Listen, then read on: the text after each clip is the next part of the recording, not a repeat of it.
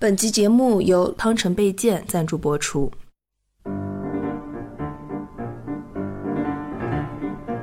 嗨，朋友们好，这里是温柔人类，我是 Share。时隔一个多月，我们又见面了。在这一期十月份的节目里面，让我们来讨论一下女性运动，还有我们对自己身体掌控权的这件事情。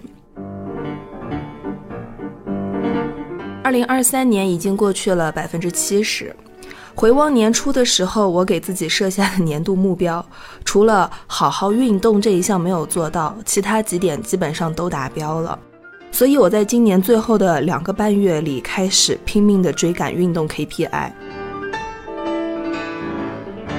作为一个生活中处处皆选题的人，我在每日两小时的训练运动中，发现了一个盲点，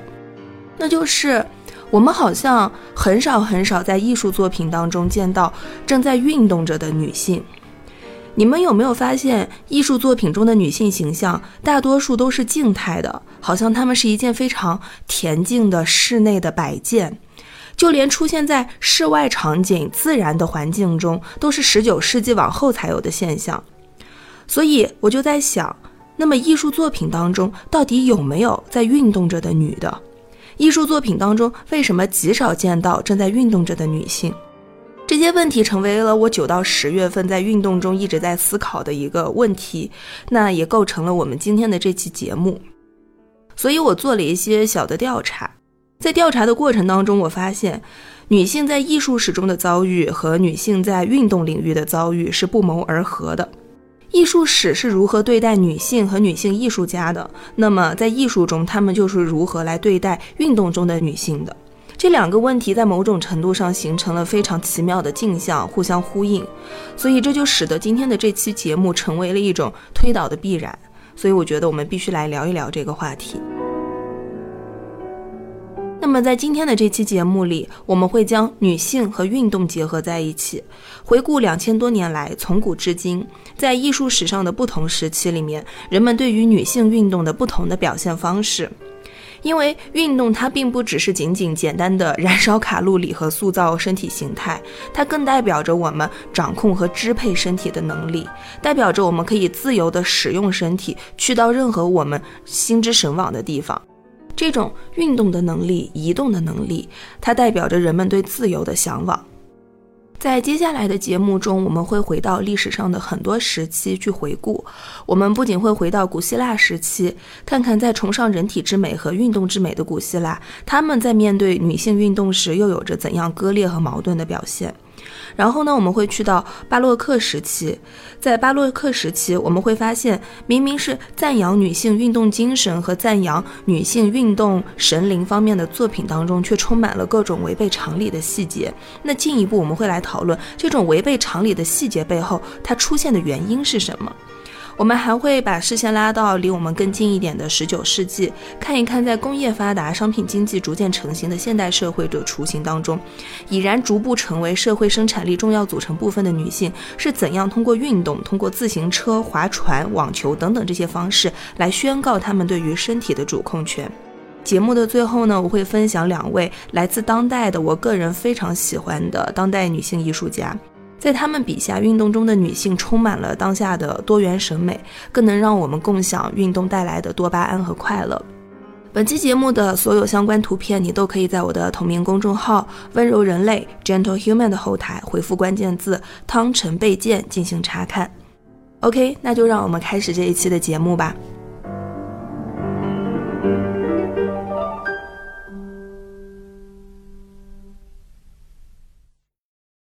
长久以来呢，运动大多数都是男性专属的领域，因此它也成为了男性气概的隐喻。强壮健硕的男性身体以及矫健的运动，在西方艺术史上经常被用来呈现英雄气概。在古希腊时期，就有著名的拉奥孔雕像、制铁饼的人，他们这些雕像都成为了代表人体之美雕塑的典范。那发展到后世。骑马、狩猎这些运动逐渐被与战争相关联，在本来就很强烈的男性气息当中融入了政治和历史的含义，从而更加将女性隔绝在了运动的场景之外。在这期间几百年间，女性的形象大多数都是在室内场景，要么站着，要么坐着，扮演一个非常高贵美丽的花瓶的角色，又或者是他们会作为被幻想的对象出现在宗教和神话题材当中，用虚拟的肉身去承载一些异性的凝视。呃，直到十九世纪。工业化发展和社会进步促进了女性的意识觉醒，她们开始走出家门，进入社会，不再将自己的角色局限于被给予的母亲和妻子这样的角色。她们开始反抗那些限制她们自由的条条框框，开始去突破社会成规的限制，在社会和经济上都开始寻求更大的自由。有数据显示，到十九世纪末，法国女性占总就业人口比例超过了四分之一，在各个方面都逐渐成为了社会的有机组成部分。在这一时期，这一批拥有工作、开始抗争自己身体的掌控权的女性，被人称为新女性。这一类的新女性很快就成为了艺术创作中的热门人物。有一句俗话说：“艺术源于生活。”所以在这一时期的艺术作品当中，我们逐渐开始能够看到和过去的几百年间不太一样的女性形象。那我们接下来的部分当中就开始展开说一下十九世纪这些不太一样的女性形象。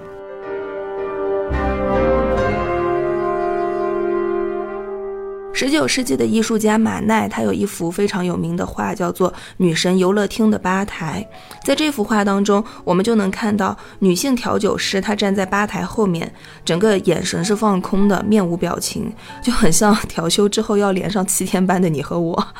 其实我个人觉得，恰恰是这种上班如上坟的表情，才体现出了工作中工作女性的精髓。因为在这样子的设定下，工作它并不是一件时髦女性的装饰品，而是工薪阶层女性的生活必需品。工作肯定是令人痛苦的，但如果这是独立和自由的代价，那么这也是可以忍受的。所以，我个人是非常喜欢马奈在这幅画中呈现出来的工作中女性的形象的。马奈算是十九世纪的时候在。女性形象呈现方面非常敢为人先的艺术家，他笔下的很多女性形象都是在直接叫板当时的保守派认知。呃，再比如说，他有一幅很有名的画叫做《奥林匹亚》。在这幅画当中呢，他借用了过去几百年来从文艺复兴时期开始，提香啊这一类的大师们他们在画维纳斯女神时候就非常爱用的一种经典姿势。大家一看到这个姿势，这个经典的构图，就知道 OK，这是画的维纳斯。但是呢，马奈他用这种画维纳斯女神的经典的姿势来画了一位十九世纪的妓女。当时艺术派的还有社会上的保守派简直就被气疯了，他们觉得你画一个妓女也就算了。你居然用的姿势，还有构图，整个画面的元素，居然敢和提香的乌尔比诺的维纳斯一模一样，就属于是怼到脸上来挑衅所有人。所以在同时期的许多男性艺术家的作品当中，马奈在挑战艺术中的关于女性的刻板印象方面，应该是最不动声色，但是同时又最胆大包天的一个。他彻底的掀翻了女性在画面中必须作为愉悦美丽的花瓶的角色。仔细看的话，你会发现他笔下的女性形象可以是冷漠的、抽离的、不高兴的，他们是像男人一样有着丰富而冷酷的感情的立体的人。所以有了这些背景，我们在看马奈的另外一幅关于女性运动的作品时，就不会觉得太过惊奇了。这幅作品应该是叫做《门球游戏》。在这幅作品中有两男两女，但是在积极参与到游戏中的是两位女性。那两个男的呢，就纯属是来观看的，一个坐在地上看着，一个站在远处。因为在过去的很多作品当中，男性都是作为参与运动的主要角色，而女性的主要角色呢是作为旁观者在看。那在这幅画当中，我觉得它非常有意思，也非常难得的点在于，它把男女的角色对调了。他们在打的这种球类运动呢，我看了一下整体的样子，然后也看了一下名称，其实应该是叫做门球。我印象中这是我奶奶非常擅长的运动，所以从这里你应该能够猜出这不是一种非常激烈的运动。但是在这一帧画面里面，虽然运动不激烈，但是男性依然成为了看热闹的运动的旁观者，而女性成为了运动的积极参与者。我觉得这才是一个非常难得的地方。那么同时期呢，也是在十九世纪的海峡对岸，有一位爱尔兰画家，他与马奈分享着类似的看法。当时其他的印象派画家还只敢非常小心翼翼地去画一些啊女性坐在公园里、马车里，女性坐在草地上非常恬静的画面时，他们只敢让画中的女性去参与一些非常没有竞技性、看起来非常优雅的运动，比如说划船这类的运动的时候。这个叫做 John Lavery 的爱尔兰画家，他已经开始大量的描绘在竞技性运动中的女性了。我个人是特别喜欢看 Lavery 画的女性打网球的题材，因为在这些绘画里面，你会发现女性和男的一样，很激烈的挥动球拍去角逐胜利，而他们的对手呢，往往是同龄的，呃，势均力敌的男性。他们的动作非常的舒展开合，显示出他是真的来打球的，不是来表演的。John Lavery 有一幅作品画于1885年，叫做《The Rally》。在这幅作品当中，女选手向前飞奔救球，虽然她穿着的长裙非常非常累赘，但是你仍然能够看出她对比赛的投入，还有她非常矫健的身姿。他还有另外一幅关于网球的作品，叫《The Tennis Party》。在这幅作品中，呃，你能看出这是一场男女混合双打的赛制。在其中的一位女选手刚刚做完反手挥拍的动作，在其中可以看出非常的有动感。在这两幅关于网球的作品以及 Lavery 的其他关于人物的作品当中，其实我们能够看出来他的作品特点，就是他不喜欢那种非常非常细致怼脸的面部特写。而是非常擅长去捕捉运动中充满动感的瞬间。我猜测哈，这或许和他早年间做过摄影师学徒有一些关系，因为摄影就是捕捉光影。那他对光影和动感的这种喜爱，在他画这个女性运动题材的作品的时候，我觉得是被表达的非常出色的。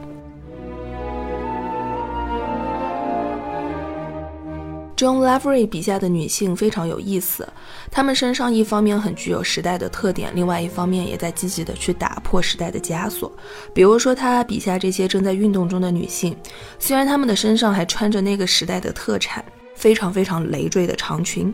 但是这抑制不住她们对身体自由的渴望。她们穿着层层叠叠、非常累赘的白色长裙，依然在球场上飞奔、反手挥拍、骑自行车。甚至在这里，我会觉得这些非常层叠累赘的白色长裙，其实更加凸显出了这些女性对掌控自己身体的渴望的程度。这些层叠累赘的长裙和她们矫健的身姿形成了鲜明的对比。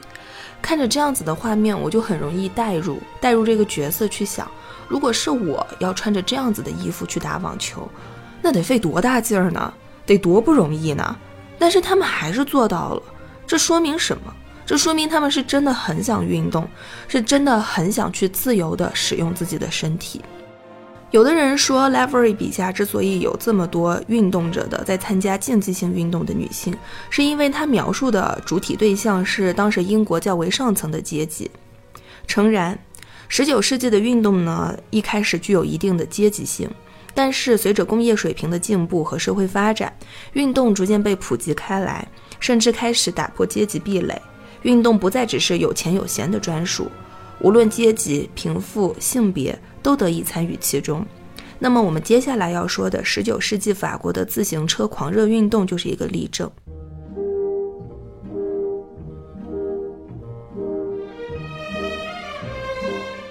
从19世纪末到20世纪初，法国兴起了一股自行车狂热的风潮。在这一股运动的风潮当中，女性扮演了非常非常重要的角色。这项自行车运动不仅使女性积极参与到运动中，还赋予了这些女性自由出行的能力，拓展了她们的生活空间和眼界。当时的自行车厂商为了迎合这些女性消费者，就开始创作大量的与以女性为主的广告海报。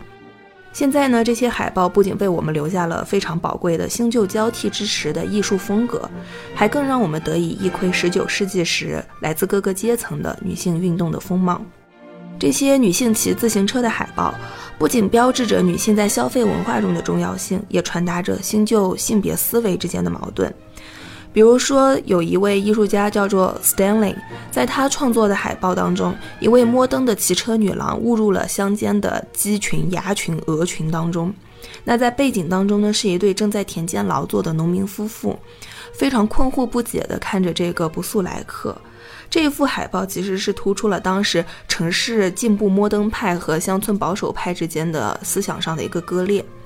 再比如说，在一八九八年的一幅讽刺作品当中，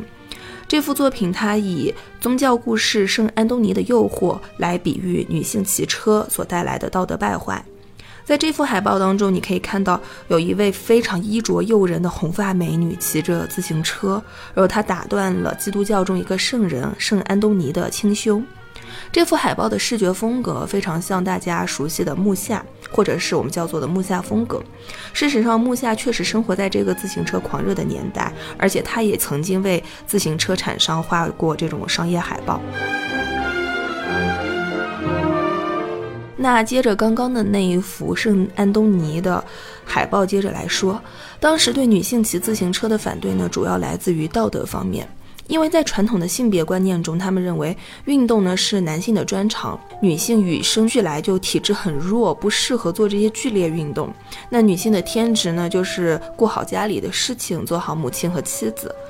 但是在十九世纪末，女性主义的思潮诞生，性别平等的理念被提出。更不要提女性走出家门，开始参与工作，融入社会，成为了整个社会经济、家庭经济的重要贡献部分。所以，他们就开始争取各方面的平等的权益。那么，运动以及对身体的自由的使用和掌控的权利，作为性别平等的重要部分，就成为了十九世纪末的热点话题之一。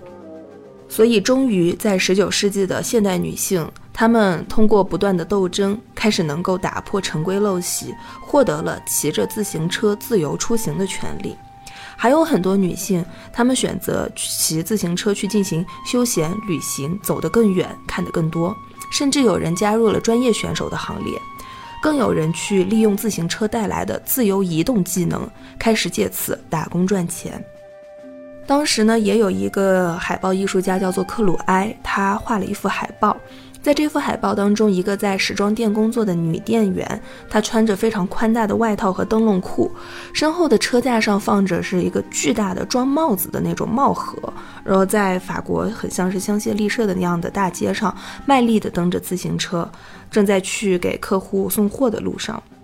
在这里。自行车以及女性骑自行车的意义，又和我们前面讲到的几幅海报截然不同了。因为在这里，自行车及自行车所带来的自由移动的能力，不再只被用于玩乐和休闲，而是成为了女性谋生计的工具。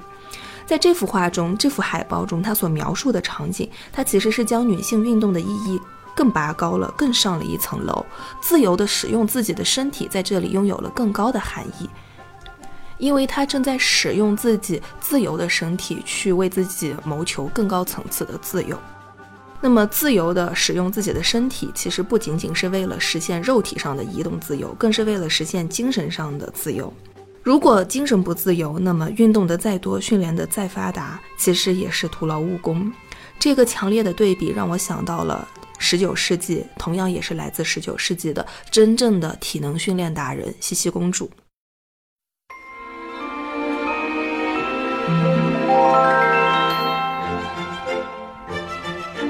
今天我们所熟知的茜茜公主来自于电影屏幕，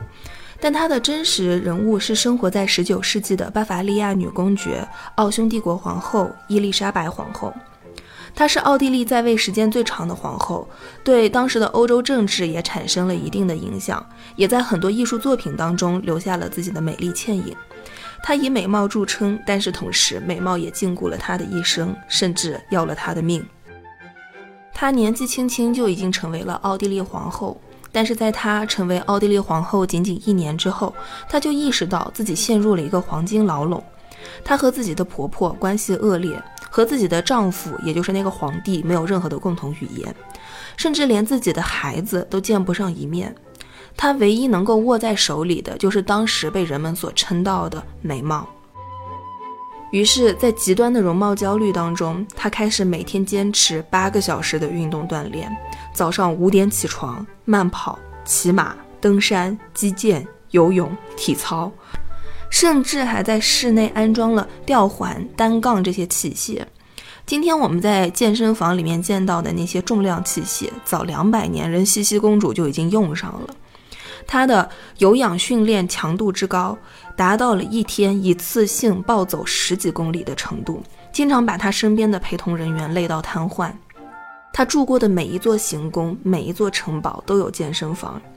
用今天的训练标准来看，他无论是有氧训练的强度，还是无氧训练的强度都非常的大。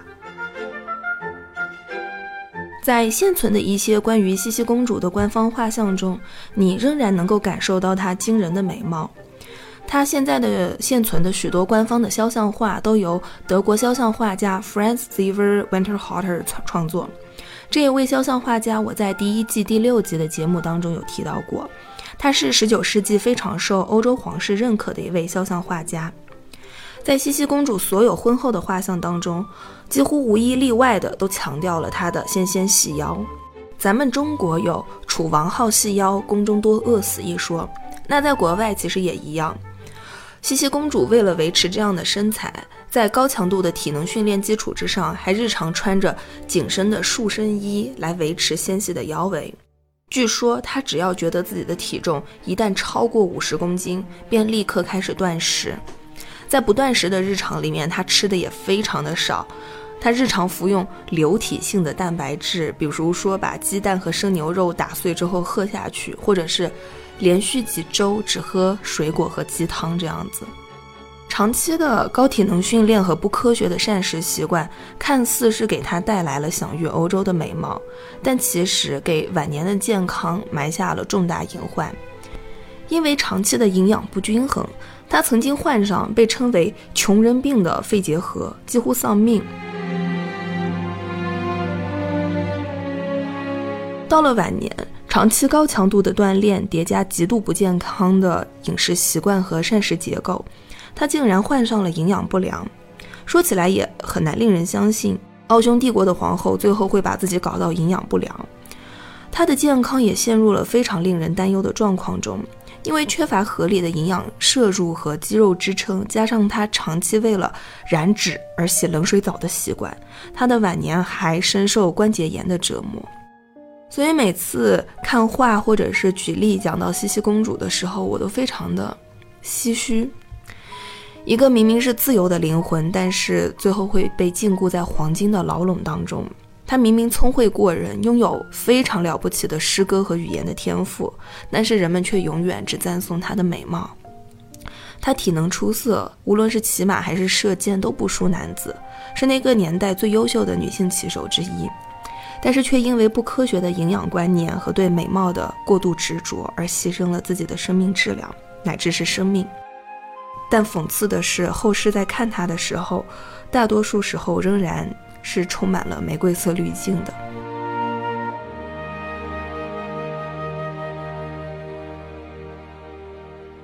所以，当我在健身房和其他撸铁的女性一起交流自己的运动和膳食经验的时候，我常常会在心中带着一丝庆幸。还好，我们现在有了相对科学的营养观念和理念，以及像汤臣倍健复合蛋白粉固体饮料，也就是俗称的小金罐蛋白粉，这样为这种理念提供支撑的产品，我们得以用非常便捷的方式来进行优质的营养膳食补充。其实，随着观念的进步，单纯的以瘦为美已经成为了过去式。今天的女性，无论是健身运动，或者是吃一些营养的膳食补剂，都不是为了讨好、迎合社会标准，因为我们追求的是运动带来的健康、快乐，还有多巴胺。对比起茜茜公主的年代，我们想要获得的不是五十厘米的细腰，而是经过科学锻炼和好的营养补充之后，更加好用的身体机能，能够让我们火力全开的去投入生活、工作和娱乐。但我自己的感受是，当代生活常常是心有余而力不足，明明脑子里面营养膳食知识储备完善，什么都懂，但是实际操作起来却困难重重。要真的在朝九晚七，甚至是更夸张的朝九晚九的节奏当中做到顿顿健康、营养均衡，是很难很难的。而且我觉得人嘛，总是要允许自己在适当的时候去放纵或者是偷懒一下的。所以我现在其实也很接受汤臣倍健小金罐蛋白粉这样子的产品，它十秒速溶，吃起来非常方便，味道也很好，没有什么腥味，有四种优质蛋白组成。这四种优质蛋白分别是乳清蛋白、水解乳清蛋白、大豆蛋白和鹰嘴豆蛋白。这四种蛋白可以分阶释放，让好营养在身体里面接力。开一个小小的玩笑，我觉得西西公主如果活到现在的话，她可能也会觉得，嗯，这个小金罐蛋白粉真的也挺好的。因为西西公主她非常非常在乎食物的来源，因此她曾经长期居住过的奥地利美泉宫里面。甚至拥有自己的奶牛场，专门用来为她提供新鲜的奶源。而为了精选最好的奶源，他挑遍了全欧洲各个种类的奶牛，最终确定了四个品种的奶牛在美泉宫里面长期养殖。甚至在他外出旅行的时候，他的随行人员当中至少要包含两头牛和两只羊，来为它提供最新鲜的奶源。在茜茜公主去世之后，她所建立的美泉宫的奶牛场仍然运营了一段时间。那些她跑遍整个欧洲精心挑选出来的奶牛的品种和它们产出的优质的奶源，在奥地利也获得了认可。这一点其实和汤臣倍健对于原产地的追求是相似的。汤臣倍健小金罐蛋白粉甄选多地的优质原料，从新西兰或是美国进口的乳清蛋白，以及来自东北黑土地的大豆分离蛋白，还有鹰嘴豆蛋白，它们共同组成了专业的动植物蛋白配比。保持足量的蛋白摄入，有助于维持身体的机能，也有助于提高身体的肌肉力量强度。它让我们能够应对更多的挑战，以更好的状态享受生活，掌控生活。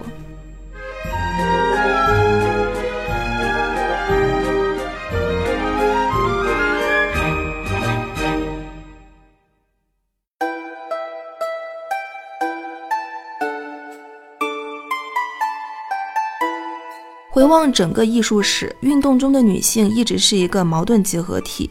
古典时期，不少与运动有关的神灵都是女性，比如说狩猎女神戴安娜，象征着运动胜利的胜利女神耐克。是的，运动品牌耐克的名字就是来自于这个胜利女神的名字。但是呢，同时在这些女神身上又存在着非常矛盾的两面性。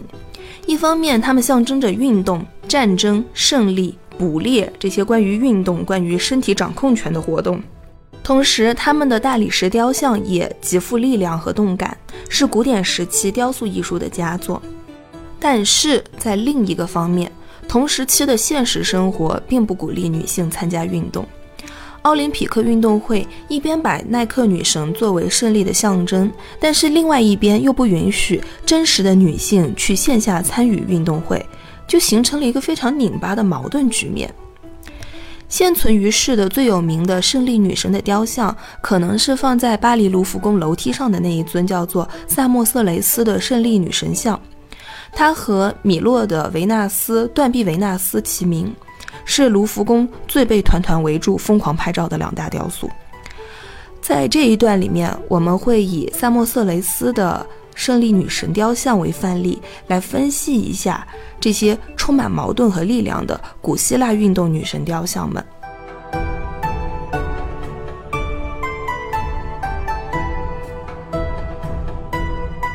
在卢浮宫的这一尊带着翅膀的胜利女神像，它被发现于萨莫瑟雷斯岛，所以就以发现地来命名。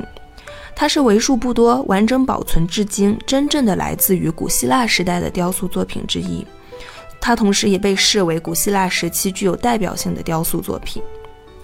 它的头部、双臂还有双脚已经遗失，但是好在整个躯干部分、身体的主要部分和翅膀都得到了较为完整的保存。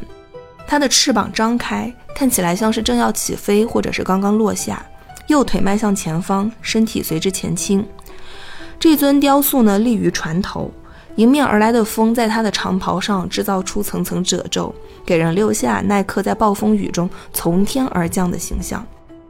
就是这样子，长着翅膀从天而降的耐克女神，她曾经坐落在古希腊的奥林匹克运动场的上方，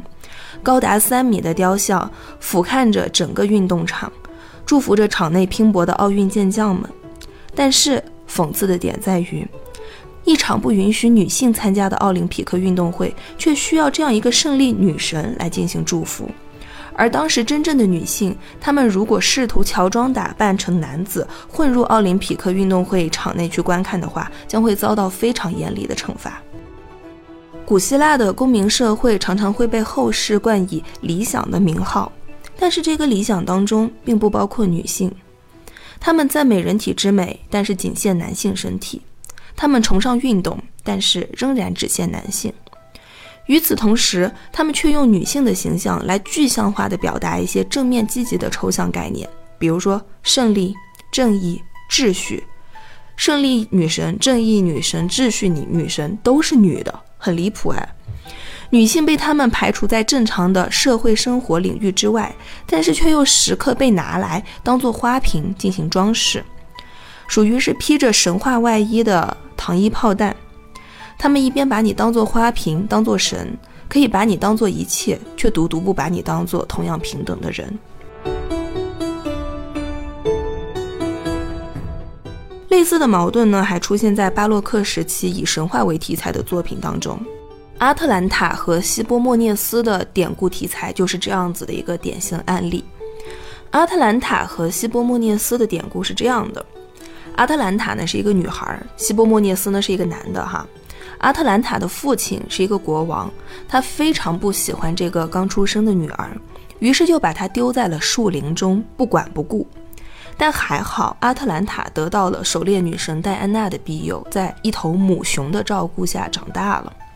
成长于自然山林间的阿特兰塔的武力值非常高，他非常的擅长打猎，然后奔跑的速度也很快。阿特兰塔长大之后，他的父亲给他搞了一场比武招亲。阿特兰塔迫于无奈，就提出了一个条件，说：“只有在赛跑当中赢过我的男人，我才会嫁给他。那如果他输了，就要把命留下。”在一众参与者中，有一个叫做西波莫涅斯的男的。这个男的，他在即将被阿特兰塔超过之际，嗖的从怀中掏出一个金苹果往外一扔。阿特兰塔被金苹果吸引，就弯腰去捡，就拉下了一段距离。但是呢，阿特兰塔跑得实在是太快了，很快又追上了希波莫涅斯。于是，这个男的再次嗖的掏出第二个金苹果一扔，如此重复三次，他就靠着这样子的小花招赢得了比赛。这个充满了竞争、动感、激烈的故事情节，以及人的肉体表达的故事，它契合了巴洛克时期绘画的选题的偏好，于是这个题材在巴洛克时期呢就小小的火了一把。在几乎所有关于这个题材的绘画作品当中，几乎所有的画家都不约而同地着重画了同一个场面、同一个时刻，那就是阿特兰塔弯腰捡苹果的那一刻。在现在藏于西班牙普拉多美术馆的一幅由 Guidorini 创作的绘画就描述了这一刻。在这幅画里面呢，他用了非常典型的巴洛克时期的斜线对角线构图。在画面的右侧，希波莫涅斯一边向前奔跑，一边回头看的身体构成了一条斜线，仿佛是一个锐角三角形，横穿了整个画面的右半部分。而跑到一半，突然停下来捡苹果的阿特兰塔的身体，构成了一个稍微矮一些的钝角三角形。他的身体和腿之间的线条，成为了穿过画面左半部分的对角线。对角线构图呢，通常用于表现比较动感的画面，比如说打仗啊、赛跑啊、奔跑比赛、激烈的斗争等等等等，能够给观看者营造出一种不稳定感。那它其实就尤其的适合阿特兰塔赛跑的这一幕。尤其在这幅画里面，它有着两条非常明显的互相相对的对角线，营造出了双方都在奋力争夺第一的运动的激烈场景。你可以在画面中看到阿特兰塔的左手已经握着一个金苹果，他俯身弯腰向后，又伸出手去捡落在身后的第二个金苹果。而此时，希波莫涅斯一边向前跑，一边回头看，同时他的左手还藏在身后。我们可以合理怀疑，那决定性的、决定胜利的最后的一枚金苹果，此时就藏在他身后的左手中。只是一帧画面，只是一个瞬间，但是它已经充满了故事感。这是艺术史中为数不多直接表现女性运动健将的题材和神话典故。但是关于这幅画的人物呈现，尤其是阿特兰塔关于女性的身体的呈现，在稍后的几个世纪当中都引发了不少的讨论。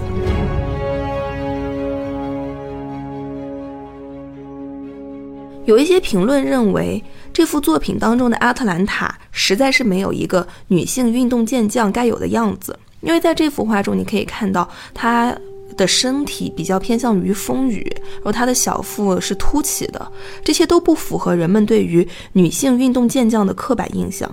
而相反，他的男性竞争对手 Hippomenes 就希波莫涅斯，这个男的身材紧致，腿部肌肉发达，八块腹肌清晰可见，就连手臂上的肱二头肌都清晰可见，两者之间形成了非常明显的对比。让人觉得希波莫涅斯虽然丢了金苹果，耍了小花招，但是好像他赢的也挺有道理的。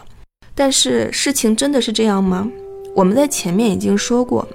早从希腊时代起，女性在现实生活中就是不被鼓励参与女性运动的，一直到了十九世纪开始才略有改观。这中间都两千多年过去了，所以问题就在于。在一个完全不鼓励女性参与体育运动的环境当中，根本就不会存在那种身上有训练痕迹的女性。而画家在进行人体临摹时，他们根本就不可能去找到像男性模特一样肌肉发达的女性模特。所以，并不仅仅是因为阿特兰塔名不副实。而是因为当时的社会，当时的画家，他们对于女性的身体的潜能的想象力，他们的天花板就到这儿了。他们真的想象不出来女性的身体还能是什么样子。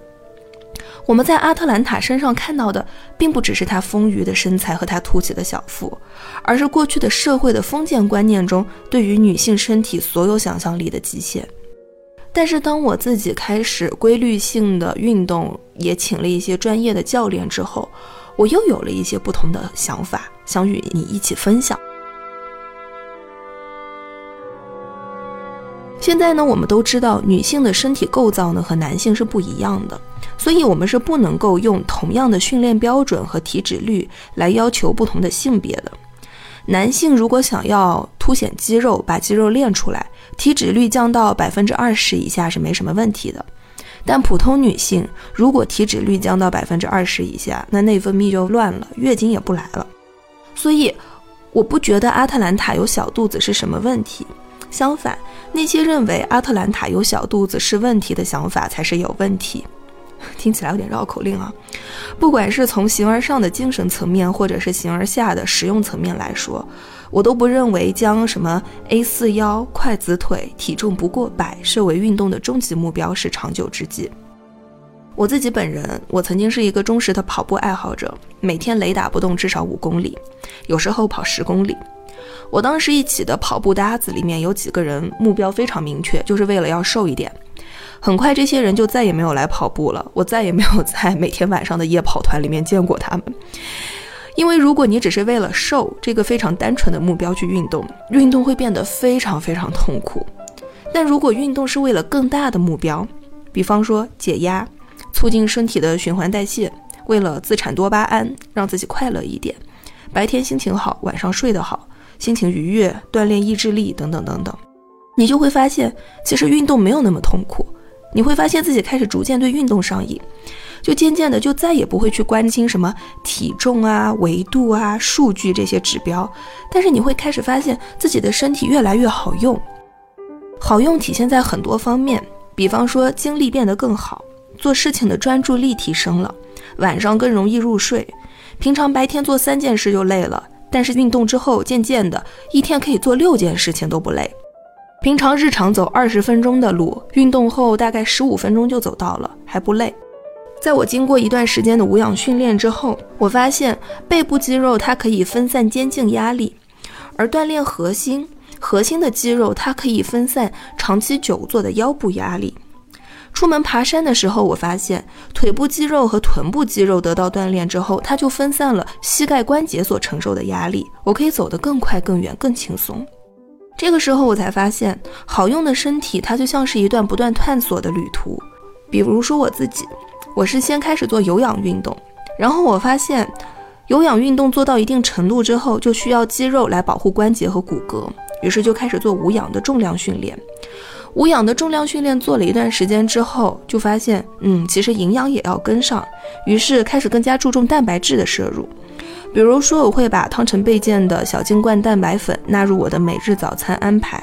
里面的水解乳清蛋白含有非常好吸收的短肽小分子，它十秒就速溶。早餐的时间哪怕再匆忙，泡上一杯补点蛋白质的时间还是有的，而且喝起来真的很方便。运动的终极奥义可以是诱人曲线，但是绝不仅仅止于诱人曲线。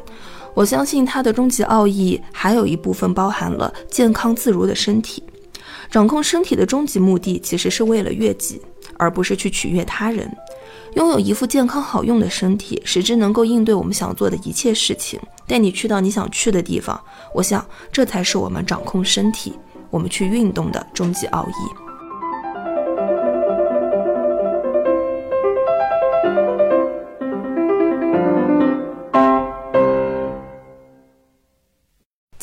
我们共同构建的社会环境更加多元，当代艺术家在表达运动中的女性时，拥有了更大的空间和自由。在这样的环境下，我会更加关注女性艺术家在用怎样的方式来表达当代的运动女性。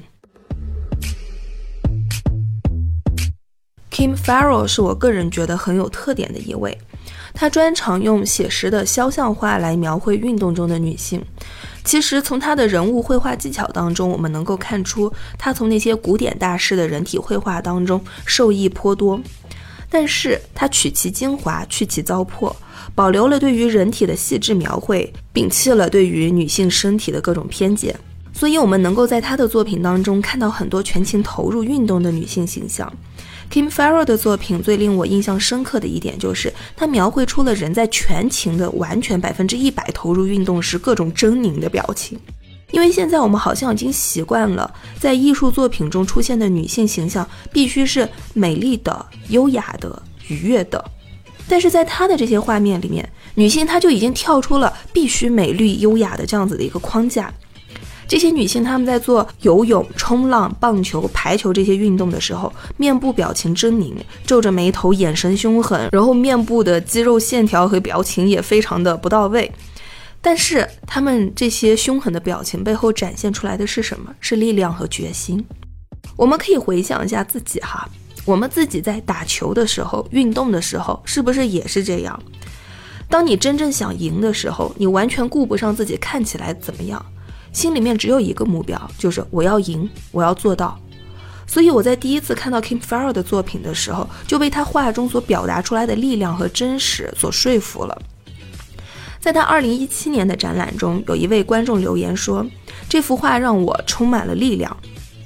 还有一位观众留言说：“我认为这一系列的画作都非常的有必要，因为这一系列的画作它展现出来了力量就是美。”还有的观众留言说，能够看到这么多展现真实的女性力量和肌肉的美的作品，真的是让人感到充满了能量。运动给人留下的其实不仅仅是身体上的训练痕迹，还有精神上的训练痕迹。就像我在前面分享自己的跑步经历时候说的一样，运动它能够非常具象的增长人的意志力。每当做一件事情快要坚持不住、想要放弃的时候，我就会想。我以前跑八百米都费劲儿，现在跑十公里不也轻轻松松吗？从八百米到十公里，这我都能做到。那么眼下的这件事情，我也一定能做到。还有什么事情是我做不到的？没有。我们刚刚提到的这位艺术家 Kim Farrow 本人也有相似的经历。他从小就积极参与体育运动，将运动视作自己的重要身份认同之一。在高中的时候，他加入了男子水球队，那是因为当时还没有女子水球队。那我猜测，水球队的经历其实让他进一步的看清了女性通过运动赋权和解放自己的真相。他在成年后开始创作以年轻的女性运动员为主的肖像画，就是源自这段水球队的经历。他在采访中说过：“我认为女性常常忽视自己的能力。作为女性，我们正在努力寻找自己的声音，并且需要感到有价值。这就是为什么我如此关注年轻的女性运动员。当这些女孩看着我的画的时候，我想让她们感到真正的被赋予了力量。”他们可以通过这些作品去了解、探索自己尚未开发的部分。所以在他的作品中，你可以看到各种各样体型的女性运动员，没有一个完美统一的体型。而这些运动员也并非金牌得主或者是知名运动员，他们就像是你我一样普普通通热爱运动的人。那或许比正在收听节目的你和我更热爱一点哈，因为他们身上的那个肌肉线条，一看就知道那可不是随随便便就能获得的。我有的时候看着 Kim Farrell 画里面那些拥有令我羡慕的肌肉线条的运动员，臀部和大腿肌肉不由自主的就开始酸了起来，练腿日的痛苦就开始浮上心头。我就在想哈，要获得他们这样子的肌肉线条，那要经历多少非常痛苦的破坏肌肉纤维、肌肉纤维超额恢复，肌肉长了一点点，再破坏、再恢复、再破坏、再恢复这样子的一个痛苦过程。说到练肌肉这件事情，我自己会觉得练肌肉最痛苦、最难的部分其实是在于坚持，练一天疼三天，休息三天再去练，这是理想的状态。但现实就是，练一天疼三天，在这休息三天的过程当中就已经放弃了，不练了，累了，就这样吧。后来为了让自己去坚持锻炼，我做了一些功课，发现运动恢复的重要因素有睡眠、放松以及营养。嗯，其实我自己呢，我自己是汤臣倍健 YAP 非常磁感胶原蛋白肽果味饮料，也就是俗称的磁感小粉瓶的忠实长期用户。早在汤臣倍健赞助本期节目之前，我已经非常认真投入的吃了将近一年的 Yap 磁感小粉瓶，就每天早上空腹一瓶，咕咚灌下去，然后再开始一天的流程，已经成为了我每天早上的肌肉记忆。如果关注我微博的人应该会有印象，我大半年前就在微博振臂高呼：“现在买小粉瓶好划算啊！”但其实我算了一下哈，现在买就是这个双十一买会比我当时买的更划算。啊，我非常不好意思的承认一件事情，就是我最早开始关注胶原蛋白肽，其实是想补充皮肤营养。我自己的话感受下来，就是液体的胶原蛋白肽其实是最方便、最容易坚持的。而且它的来源也很重要，像这个磁感小粉瓶的话，它就是选择了来自北大西洋的鳕鱼皮，不仅每瓶添加了六千毫克的胶原蛋白肽，里面还含有糖胺聚糖以及弹性蛋白，这些都是对真皮层来说非常重要的营养。说到欢快的运动呢，我最后想要分享的一位艺术家叫做 Monica Kim Garza。我的手机屏幕目前就是他的一幅画。无论什么时候我看到他的作品，看到他创作的女性，都会让我觉得啊，好开心啊！他的创作主旨就是用充满活力的色彩和线条，重新定义有色女性在绘画当中的呈现，并且他会非常的通过画面，通过自己的视觉语言去反抗过去的白人男性的那种陈词滥调的表现方式。他喜欢用明亮的色彩铺满整个画面，玫红、亮黄、翠绿、宝蓝、棕色、橙色、苹果红。但是看色彩，你都会觉得哇，有一整个热带朝你扑面而来。在线条方面，他喜欢流畅自然的线条，用不加修饰的笔触来呈现女性在各种各样的场景中的充实生活，比如吃饭、喝酒、晒日光浴、运动、游泳等等。而且他画中的所有的女性几乎都是裸体。最多最多最多会穿一个比基尼。他的某几幅作品呢，很容易会让人想到高跟的塔希提妇女。但是，就像我们刚刚提到的，他会通过视觉语言来反抗过去的白人男性的那种陈词滥调的表现方式。所以，我们姑且抛开高跟那种带有殖民主义的男性视角不谈，其实 Monica Kim Garza 的作品会明显的更加令人愉悦。如果非要用社会的眼光去审视的话，那么其实这些他笔下的女性的形体都离所谓的社会定义的完美差非常非常远。但是你看到她们，就会感觉她们真的非常松弛，非常快乐，让你好想加入。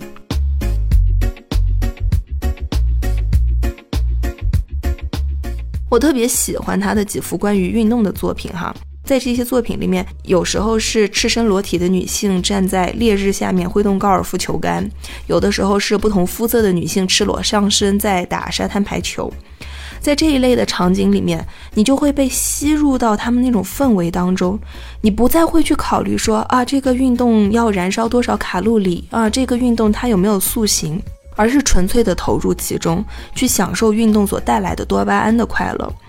今年特别流行多巴胺这个词啊，我觉得在 Monica 的画里面，你才是能够真正的感受到从色彩到内容的全方面的多巴胺暴击。在他的画面里面，就是他创造出来通过色彩和线条创造出来的一种氛围感，会让你觉得自己进入了一个没有省事和规训的乌托邦。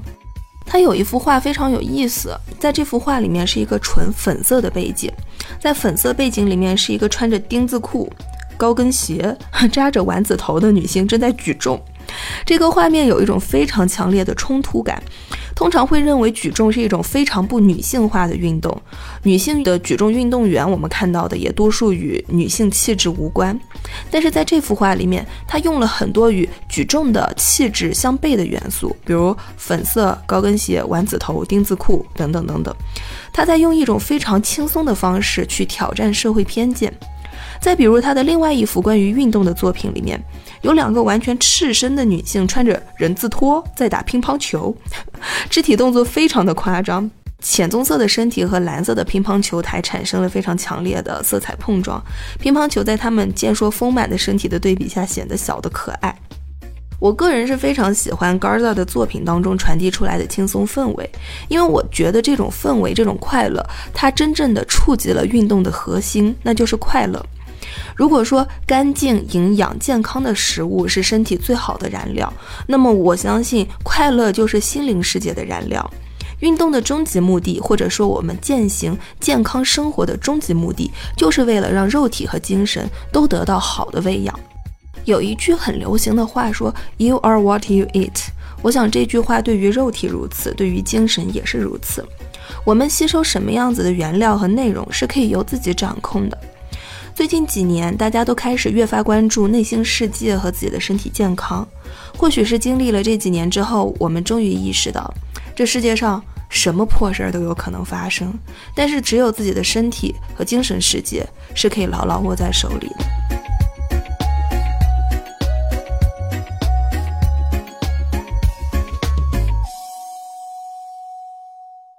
在这一期节目里面，我们从艺术的角度回顾了过去几千年来人类，尤其是女性如何一点点找回对自己身体的掌控权，把我们的身体从仅仅只是好看，逐步拓展到好用。